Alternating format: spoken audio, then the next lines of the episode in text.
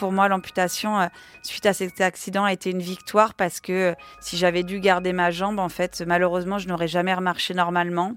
J'aurais certainement eu des douleurs pendant euh, très très longtemps et peut-être même euh, à vie. Et surtout, j'aurais jamais refait de sport. Donc voilà, finalement, ça a été le, le, J0 de ma nouvelle vie et une nouvelle vie voilà qu'on a pris à bras le corps pour la construire de façon différente, mais sans finalement que l'ambition soit moins importante et que les rêves soient moins beaux.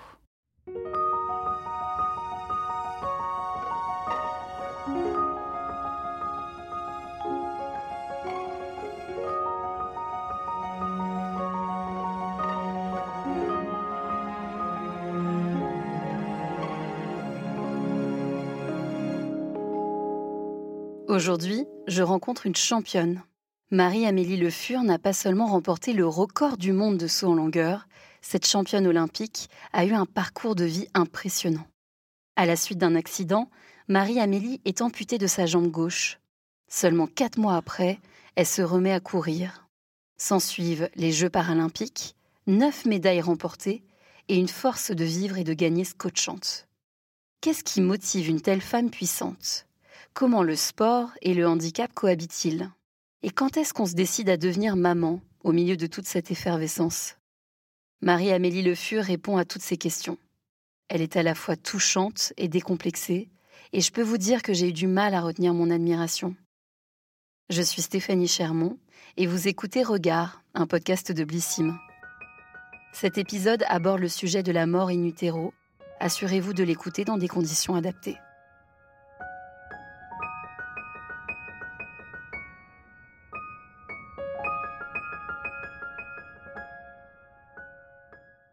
Marie-Amélie, est-ce que tu te trouves belle? Euh, euh... Sincèrement, non, c'est pas le qualificatif que j'utiliserais euh, pour me qualifier. Par contre, je me sens bien dans ma peau. Voilà, pour moi, c'est deux choses qui sont totalement différentes. je suis fière de ce que je suis, je suis fière de, ce que j'ai accompli.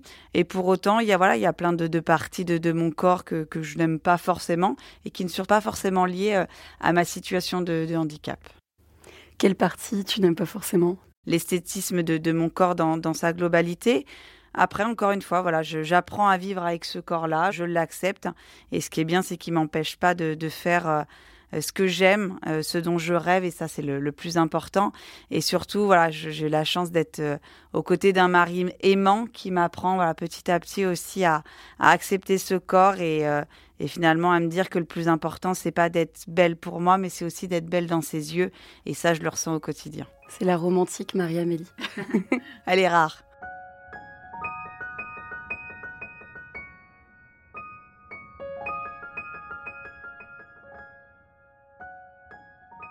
Quel enfant étais-tu? Euh, J'étais une enfant euh, dynamique, un peu caractérielle, beaucoup même, j'ai envie de dire, euh, très têtue, parfois même un peu pénible. Voilà, je pense que j'avais pas que des très bons traits de caractère, mais finalement c'est parce que il y avait une forme de détermination, un peu et, voilà. Par contre, je pense que j'étais une amie fidèle, une amie aimante, et j'avais beaucoup besoin de, des personnes qui m'entouraient. Est-ce que tu te souviens à quel moment tu as eu conscience de toi, de ton corps, quand tu étais enfant? Euh, c'est une très bonne question. Je, pense que ça a été une prise de conscience euh, progressive et je pense que c'est le sport finalement qui m'a aidé à prendre conscience de ce corps, à le maîtriser, à le changer, à le modifier, euh, à en repousser les, limites. Après, en plus, quand on est enfant, le corps change énormément. Donc, l'idée, c'est aussi de, voilà, à ce moment un peu compliqué de, de l'adolescence où on subit beaucoup, beaucoup de changements corporels, d'être en capacité de les accepter, de se les approprier. Mais je pense que le sport m'a beaucoup aidé dans, ces différentes étapes. Justement, le sport, tu es une athlète, tu es une championne. Euh, à quel moment tu as euh, eu envie de faire du sport? Tu as commencé très tôt? Alors moi, j'ai commencé très tôt. Effectivement, j'ai été euh, passionnée de, sport assez, assez rapidement.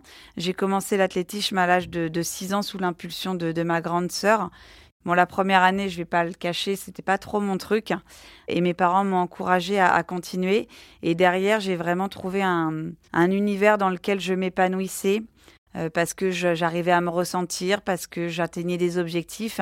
Et la deuxième chose vraiment que j'aimais énormément dans le sport et, qui est finalement l'élément, je crois, qui, qui fait que j'ai duré aussi longtemps dans ma carrière sportive, c'est le lien social que l'on crée au travers du sport. Ça paraît étonnant hein, quand on parle comme ça à une compétitrice, j'ai fait du sport de haut niveau, mais véritablement pour moi les rencontres et le lien social que l'on noue dans le sport, hein, quelle que soit la forme euh, de sport, est un élément engageant, euh, déterminant, qui permet de tenir dans la durée. Donc quand j'étais enfant, c'était vraiment le fait de, de retrouver mes amis euh, sur le temps de l'entraînement sportif qui était important pour moi et qui me procurait énormément de plaisir.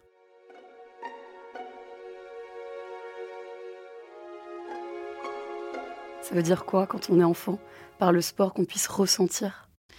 Bah, ressentir pour moi, c'est comprendre son corps, c'est arriver à le, à le maîtriser, savoir l'utiliser dans, dans l'espace. On utilise en fait notre corps qu'à une infime partie de, de, ses capacités. Et finalement, l'enjeu du sport, bah, c'est de, de prendre conscience de l'être que nous sommes, euh, de ses capacités, de ses compétences, de ses faiblesses, de ses limites. Euh, et c'est finalement ça que j'ai découvert. Et puis derrière, dès l'instant qu'on commence à, à, toucher une limite, et bah, l'enjeu, c'est de voir comment on peut la challenger, la pousser pour avoir à la fois un, corps mais aussi un esprit beaucoup plus fort. Tu as su très rapidement que tu voulais en faire ton métier, enfin que ça, ça deviendrait ton métier. On a cru comprendre que peut-être tu voulais être pompier. Effectivement. Donc moi, c'est vraiment euh, le, déroulement de ma vie qui m'a amené en fait à, en faire quasiment un, un métier. Par contre, euh, pour moi, j'étais assez réaliste qu'on ne vivait pas du sport en France.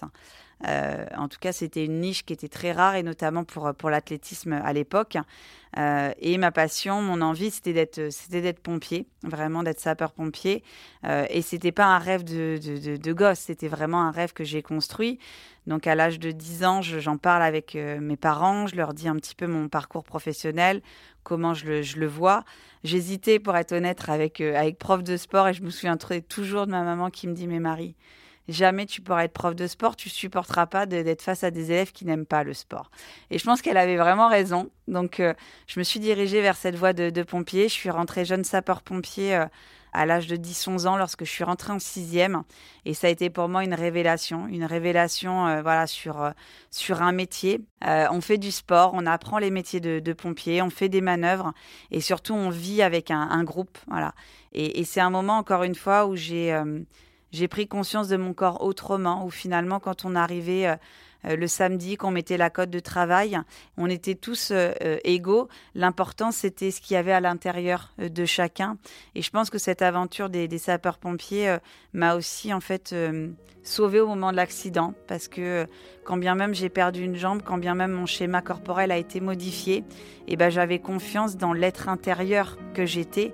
Donc ça a été vraiment une révolution dans, ma vie euh, et pas simplement dans le choix d'un métier.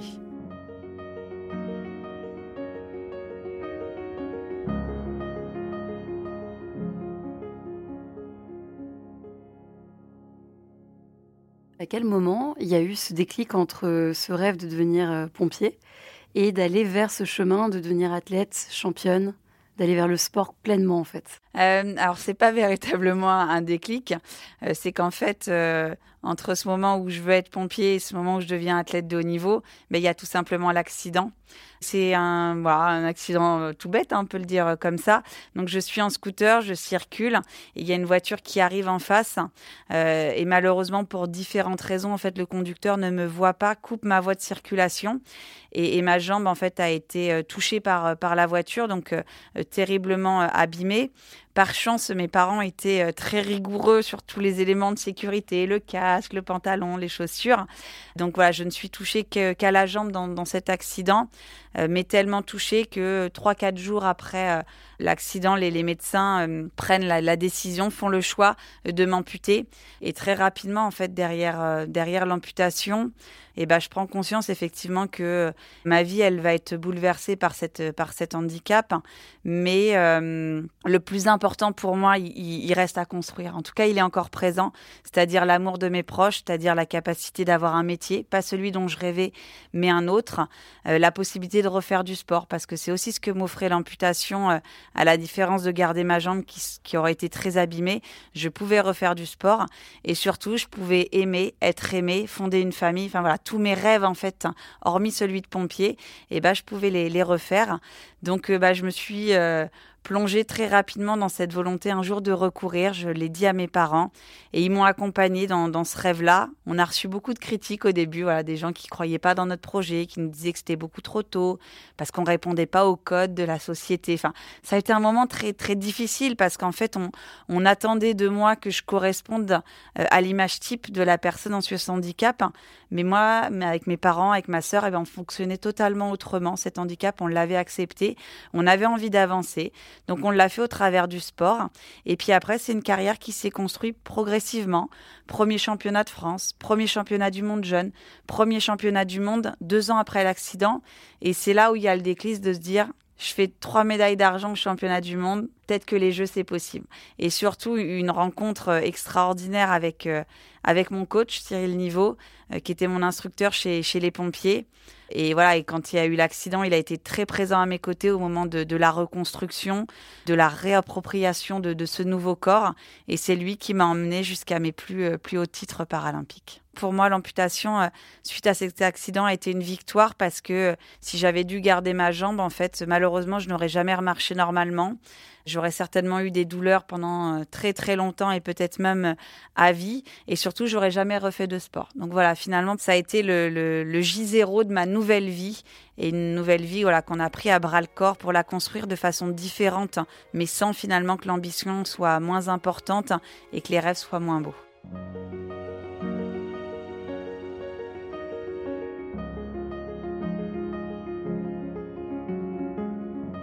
On va décortiquer un petit peu toute cette période parce que ça m'intéresse et c'est vrai qu'on ne peut pas résumer ton parcours aussi vite.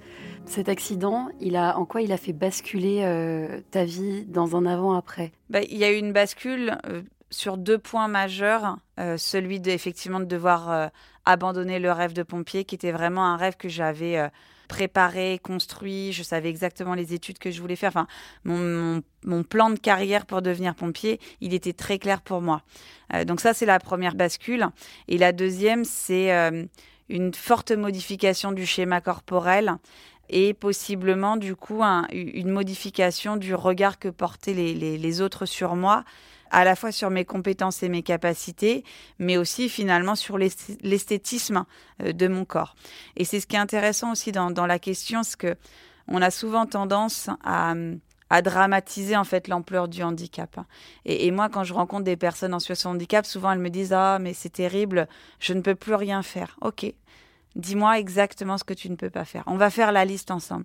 Et en fait, on se rend très vite compte que euh, bah, en, raison des codes un peu sociaux et sociétaux euh, que l'on a encore en France sur le handicap, on a des personnes sur handicap qui se mettent énormément de barrières. Donc ça, c'est vraiment l'enjeu, c'est euh, de ne pas se rajouter des barrières et d'être dans les limites réelles de ce qui nous est imposé par le handicap.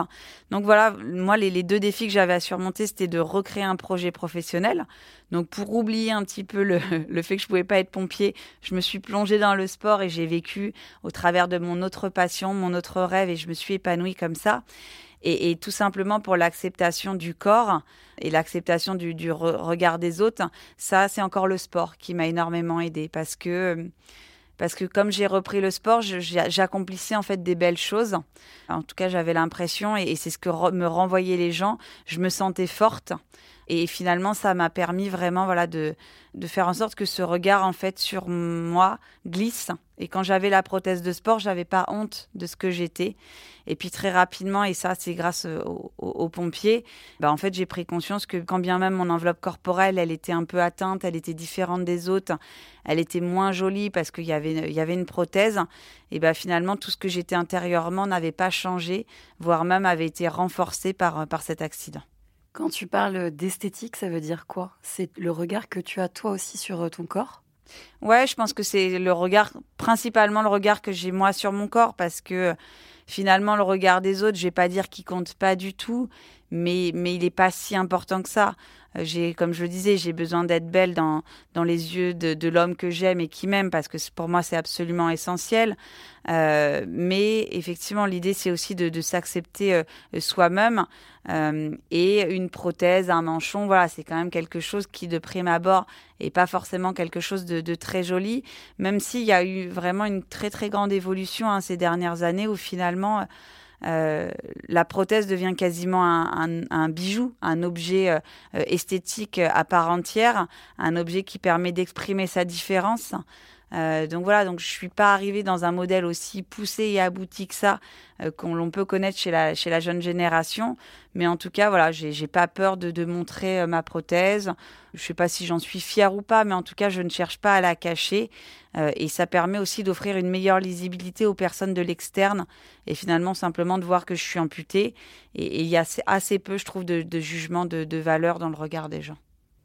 Ce regard de la société des gens que tu décris très bien, il était comment? Bah, En fait, moi, le, regard, euh, je l'ai très vite accepté. Et, et, je pense pas voilà, me lancer des fleurs en, disant ça, mais euh, je l'ai accepté aussi par une forme d'insouciance. Je pense que je me rendais pas compte à l'époque du jugement que pouvait porter la société sur les incapacités des personnes en situation de handicap. Donc pour moi, c'était un non-sujet en fait d'être en situation de handicap. Et encore une fois, j'avais j'avais perdu une jambe, j'avais perdu un métier, mais l'essentiel de ma vie, il était encore là. Surtout qu'à l'époque, j'étais encore jeune sapeur-pompier, j'ai refait du sport très rapidement. Donc finalement, ma vie, elle n'avait pas euh, tellement changé que, que, que ça. Et après, les seuls moments où, ouais, où j'étais vraiment confrontée à un regard très insistant, c'était quand j'avais ma lame de course, parce que la lame de course, elle est noire, parce qu'elle a une forme très particulière. Mais là, en fait, comme j'étais fière de courir, eh ben, je ne prenais pas mal le regard des gens. Et très rapidement, en fait, j'ai décidé d'assumer de porter des jupes, de porter des, shorts, euh, voilà, parce que j'avais pas envie de cacher mon handicap, parce que j'en parlais très facilement, et tout simplement parce que j'en avais pas honte. Enfin, pour moi, c'est pas une honte de dire que bah oui, je suis amputée, oui, il me manque une jambe, et alors en fait, et si ça dérange la personne en face de moi, l'idée n'est pas de choquer, mais mais je vois pas en quoi c'est en fait ça devait être un problème. Donc c'est vraiment, je crois cette conviction de me dire mais c'est pas parce que je suis amputée que je suis quelqu'un de moins bien. Euh, bah, j'ai décidé de vraiment de m'assumer, de pas cacher mon handicap. Euh, la seule chose, je me souviens, qui, qui était compliquée pour moi, c'est qu'à l'époque, en fait, je pouvais pas mettre autre chose que des baskets. Donc c'était juste voilà le concept et puis c'était pas à la mode à l'époque de porter des robes avec des baskets. C'était pas comme actuellement. Donc c'était ça je me souviens que ça a été un truc un peu un peu limitant pour moi au début, c'est de pas pouvoir exprimer pleinement ma féminité euh, jusqu'aux chaussures, jusqu'aux pieds. Euh, mais très rapidement, ça a changé puisqu'on a trouvé la bonne prothèse pour, euh, pour le faire. Mais ça, ouais, ça a été vraiment le côté esthétique qui m'a dérangé au début. Puis une fois que tout ça a été levé, bah derrière, je me suis mis euh, aucun tabou vestimentaire. Voilà, pour moi, il n'y a pas de, vêtements qu'on porte hein, quand on est en situation de handicap ou pas. Et, ce que je vois, c'est que ça, ça évolue beaucoup et la jeune génération, bah en fait, elle est fière. Voilà, elle se met plus euh, ces barrières-là.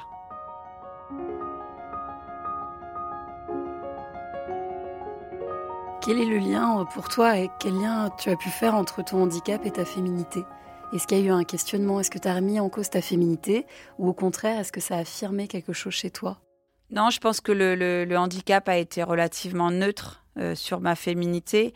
Peut-être que dans le rapport à l'intimité, euh, euh, dans, le couple, voilà, ça peut, ça peut interpeller effectivement parce que, bah, parce que quand le corps est à nu, sans la prothèse et choses comme ça, c'est quand même pas tout à fait le même regard parce que on peut pas se le cacher. J'ai un corps qui n'est pas fini. Euh, il manque un bout, euh, c'est factuel. Quand il y a la prothèse, euh, c'est vrai que c'est pas trop déroutant, je trouve, à l'œil humain. Quand il n'y a pas la prothèse, il faut s'y habituer. Donc, on peut avoir un petit sentiment effectivement de, gêne au début, et puis avec le temps, voilà, tout ça va passer, on va s'y habituer. mais non, je pense que ouais, ça a été totalement neutre sur la question de ma féminité. Et encore une fois, je pense que j'ai eu plus de mal à accepter ma féminité ou le corps que j'ai mais dans, sa forme globale, plus que liée à la prothèse ou, au handicap. Tu t'es remis au sport et tu as eu des performances euh, incroyables. Quel a été ton regard à toi quand tu as réussi, euh, si on remonte à ce que tu disais sur l'enfance, où euh, c'était à chaque fois un accomplissement? Est-ce que là, il y a eu cette même sensation ou c'était encore plus fort? Ah, C'est encore plus fort, je pense, quand on, quand on a la chance de pouvoir embrasser une carrière de, sportif de, de, haut niveau, parce que c'est des étapes extraordinaires parce qu'on est sur le toit du monde. Les émotions qu'on a et qu'on partage avec nos proches, avec le coach, c'est vraiment une relation très fusionnelle hein, qu'on a avec ce coach quand on accomplit ces, moments-là. Et pour moi, c'est des moments véritablement extraordinaires de, de ma vie. Mais c'est à la fois aussi un peu... Euh, c'est un challenge sans fin, c'est-à-dire quand on devient championne d'Europe, derrière on va être championne du monde, quand on est championne du monde, on va être championne paralympique. Donc c'est vraiment un cercle on veut toujours, toujours plus. Hein. Et quand bien même on a atteint tous les titres euh, possibles, et bah euh, et comme je fais une discipline où, où c'est mesuré, on va aller chercher à challenger les records du monde. Donc c'est voilà, c'est toujours une émulation comme ça au quotidien de recréer quelque chose, de se refixer un, objectif. Mais moi, j'ai vécu des moments euh, humains absolument extraordinaires dans cette carrière de, de sportif de, haut niveau. Il y a le premier titre paralympique à, Londres qui, était, euh, qui a été une libération de, joie. Euh, le fait de se dire, ça y est, on, a enfin réussi. j'ai ce titre de, championne paralympique et très vite la conscience que bah, c'est pas Marie-Amélie Le Fur qui est championne paralympique c'est c'est voilà c'est moi qui suis sur la piste mais c'est grâce euh, au coach grâce à l'entourage euh, grâce à l'équipe de France finalement que tout ça a été accompli. Donc c'est vraiment un moment humain de, partage très fort et absolument extraordinaire. Et quand on l'a vécu une fois on veut le revivre euh, voilà le, le, le, plus possible. Mais mais on peut pas c'est que tous les quatre ans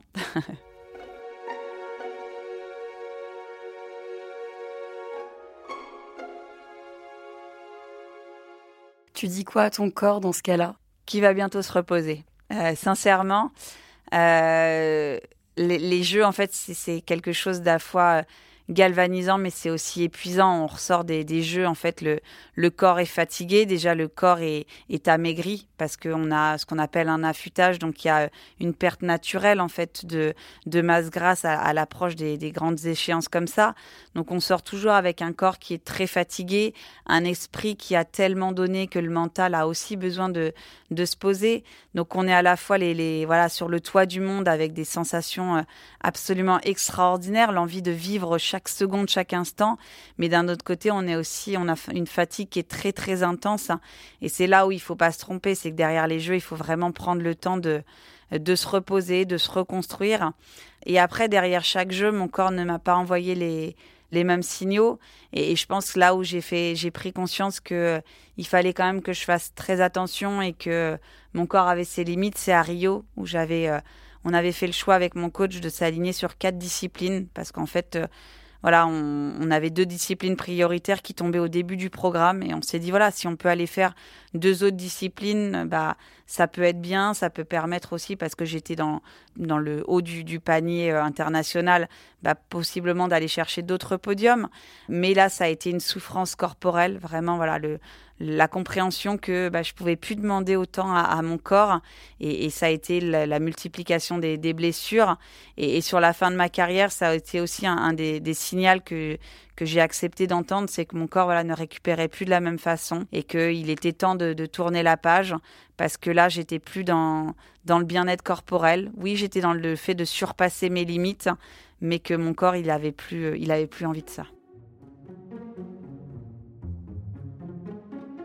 Comment le regard des autres, il a impacté ta carrière? Euh, Tout dépend qui on entend par les autres. Il y a des regards et des paroles qui comptent, euh, celles de mon mari, celles de mes parents, celles de ma sœur. Euh, sont des paroles qui sont très très importantes pour moi. Et, et notamment lorsqu'il y a eu le, le, la situation du, du, Covid et que les jeux ont été reportés d'un an, ce qui n'était pas sans conséquence hein, dans notre vie personnelle puisque nous avions une petite fille, on avait le projet euh, de potentiellement derrière bah, d'agrandir cette famille-là, donc tout était un peu pensé comme ça dans, dans le temps. Et c'était un bouleversement d'un projet de vie qu'on avait acté tous les deux. Et donc la première personne à qui je pose une cette question de continuer avant même d'en parler au coach, c'est à mon mari. Donc voilà, leur regard y compte.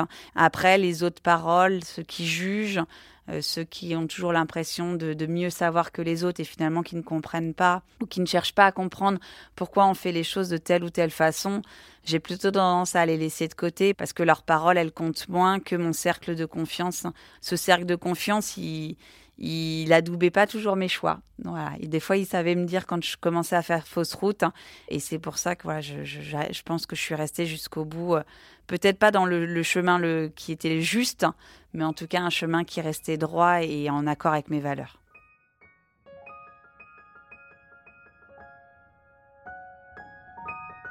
Tu es devenue maman. En quoi ça a vraiment changé aussi en tant que championne? Ça a été euh, un gros boom dans ta vie de devenir maman, j'imagine. Ah oui, alors je confirme, hein, et je pense que tous les parents me comprendront, c'est un gros boom quand on devient maman.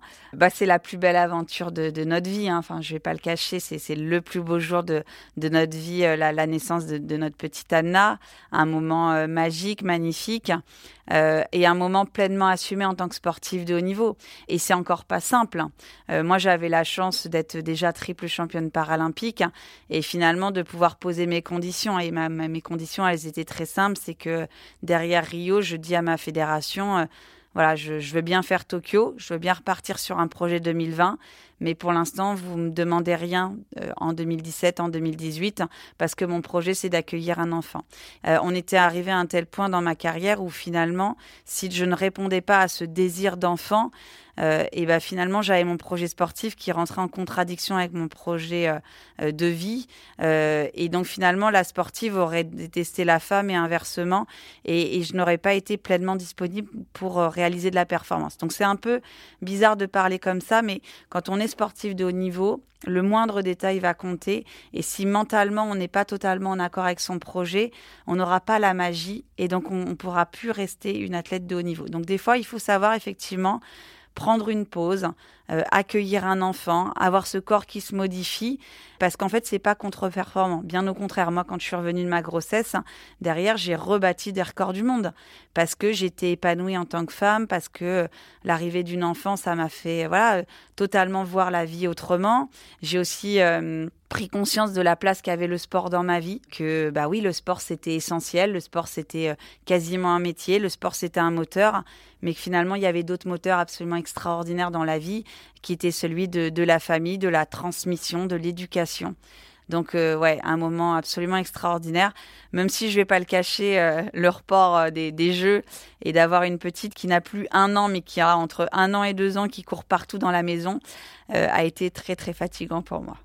Avant d'être maman de Anna, tu as vécu une période assez difficile. Donc c'est une pré-éclampsie, c'est ça? Exactement. Comment tu t'es reconstruite après cette épreuve difficile? Effectivement, donc euh, voilà, moi j'ai eu une pré-éclampsie sur ma première grossesse. On a perdu euh, euh, notre, notre bébé à 8 mois et demi de, grossesse. Donc euh, voilà, forcément un choc terrible, euh, beaucoup de culpabilité. Je pense que ça, c'est aussi important euh, de, témoigner, de savoir ce qu'on a fait, ce qu'on n'a pas fait, ce qu'on aurait pu changer. Donc ça a été un moment très très dur pour pour moi. Et pour être honnête, je me suis reconstruit en mettant des œillères sur le sur les premiers temps. Et encore une fois, ces œillères, ça a été de me plonger dans un projet sportif. En fait, j'allais très très mal après la, perte de, de, cet enfant. Vraiment une période de, de non-acceptation que j'avais pas connue en fait pour le handicap. Donc finalement, ces phases du deuil qui avaient été très vite pour la situation de handicap, et eh ben je les ai beaucoup plus verbalisées et traversées euh, quand il avait fallu faire le deuil de cet enfant. Et au bout d'un moment, je me souviens, j'étais sur mon canapé et je me dis mais c'est pas possible. Tu peux pas continuer comme ça à t'enterrer. J'avais aucune vision d'avenir, je savais plus euh, ce que je voulais faire, j'étais totalement perdue. Et là en fait, les championnats d'Europe d'athlétisme sont sont arrivés comme une évidence. Je me suis dit mais il me faut un objectif, quelque chose pour repartir, pour finalement, sur ce temps où on n'aura toujours pas d'enfants, et ben finalement trouver un autre projet qui va m'occuper l'esprit. Je me souviens, euh, je prends conseil auprès des coachs, auprès du médecin, médecin voilà, en qui j'avais confiance pour leur demander si c'était possible, six mois après cette, euh, cette césarienne, de faire les championnats d'Europe et donc de, de, se reconstruire. Donc on était à peu près deux mois après la, la perte du bébé. Il nous restait quatre mois pour se qualifier et, aller au championnat d'Europe. Et le médecin a dit, OK, on, on va suivre un protocole et, et, euh, et c'est possible. Euh, et mes coachs, à la fois mon entraîneur, mon préparateur physique et mon préparateur mental, m'ont dit, OK, on te suit dans cette aventure qui est un peu folle. Par contre, on, voilà, on va respecter des étapes et puis on verra ce que, ce que ça donne. Donc euh, voilà, j'ai fonctionné comme ça avec des œillères pendant six mois. Et pour être totalement transparente avec vous, le cap des six mois, en fait, était très important pour nous parce que six mois, en fait, c'était la, temporalité qui nous était interdite par les médecins pour avoir un projet de, de nouvel enfant. Donc en fait, ça a permis d'attendre pendant six mois au travers de cet objectif sportif. Et ce qui a été terrible pour moi au moment des championnats d'Europe, c'est que je marque l'histoire de mon sport en fait au championnat d'Europe parce que sur le dernier saut, je bats le record du monde et je deviens la première femme amputée à franchir les 6 mètres. Donc ça a été un moment extraordinaire et pour autant, j'étais pas capable en fait de de vivre pleinement ce moment-là parce qu'il me manquait quelque chose, il me manquait un enfant. Et là, j'ai pris conscience que oui, le sport c'était essentiel pour moi, le sport m'avait sauvé la vie à, différentes reprises, mais que maintenant l'important c'était le projet de vie et donc d'avoir un enfant. Et donc euh, voilà, quelques mois plus tard, j'ai eu la chance de nouveau de tomber enceinte et de pouvoir en 2019 accueillir ce, cette magnifique petite fille. C'est hyper émouvant et puis tu le racontes de manière euh, très sincère et très droite. On a l'impression que dans ta vie, ça a été des montagnes russes. C'est le principe de la vie, non En fait, ces phases de creux, bien évidemment, je les ai connues au travers de ma vie euh, euh, personnelle. Mais en fait, des grosses phases de creux, on en connaît aussi quand on est sportif de haut niveau. Et cette capacité, effectivement, à garder confiance, à se questionner, à se relancer euh, et, à arriver, en fait, une fois qu'on est tout en bas, à rechallenger voilà, les, sommets de, de l'Olympe, et ben, c'est vraiment des grands apprentissages pour, pour la vie tous les jours. Et, et, moi, ça, je l'ai compris. Et finalement, la façon dont on a construit avec mes coachs projet sportif euh, m'a construit en tant que femme, m'a construit en tant que personne. Euh, et c'est derrière des, armes et des cartes que je pourrais euh, utiliser dans ma vie professionnelle.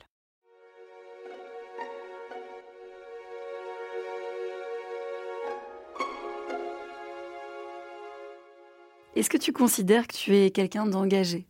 Oui, oui, je pense que quelqu'un d'engagé, clairement, je défends des valeurs, je défends des causes, tout simplement parce que je sais d'où je viens, je sais ce que j'ai traversé et je sais que je l'ai pas traversé toute seule. C'est-à-dire que dans chaque étape de la de la reconstruction, il y a toujours eu des personnes, des rencontres, des lectures euh, qui ont véritablement euh, changé notre vie, notre regard, notre perception de l'avenir. Et c'est ça que j'ai envie de transmettre demain. L'idée c'est pas de dire euh, regardez ce que j'ai fait, faites comme moi. C'est de leur dire voilà, oui j'ai connu une situation difficile, je me suis épanouie au travers du sport. J'ai, pour moi, réussi ma vie tout simplement parce que je suis heureuse. Donc, ça veut dire que vous avez aussi les clés pour, pour y arriver. Et l'idée, c'est surtout pas de dire que ça va être simple parce que chacun vit sa situation, que ce soit celle du handicap ou toute autre situation de vie, totalement différemment. Mais c'est de vraiment faire en sorte que les gens gardent toujours confiance en eux, euh, quelles que soient les épreuves qu'ils traversent au quotidien. Pour toi, c'est quoi la beauté en 2022 Qu'est-ce que tu trouves beau aujourd'hui? C'est les gens qui sourient, qui aiment les plaisirs simples de la vie. Moi, j'aime simplement voir quelqu'un qui marche, qui est fier d'elle, qui est heureuse, ou heureux d'ailleurs, je sais pas pourquoi je le mets au féminin, mais j'ai l'image voilà d'une femme qui qui marche, qui est déterminée, qui sourit, qui s'assume quel que soit son corps, quels que soient ses choix, quel que soit son parcours de vie et c'est ça que j'ai envie de retrouver sur euh, sur le plus grand nombre de, de personnes, c'est finalement cette fierté de qui nous sommes, de ce que nous sommes et d'arrêter de se comparer euh, les uns aux autres. Voilà, je pense qu'on on est tous euh, très différents les uns des autres, mais c'est aussi ce qui fait notre richesse et notre enrichissement collectif.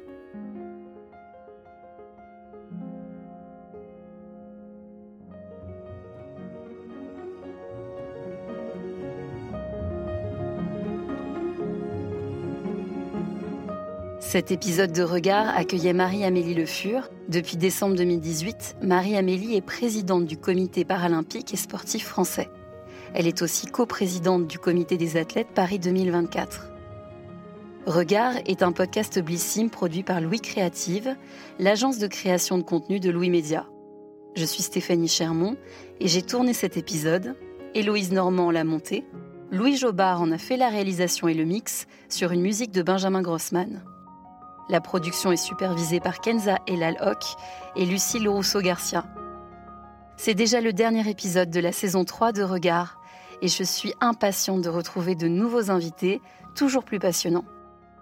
Si cette saison vous a plu, n'hésitez pas à vous abonner et à nous laisser des étoiles et des commentaires. En attendant des prochains épisodes, vous pouvez écouter Regard sur toutes les plateformes et découvrir les dernières tendances beauté dans les coffrets.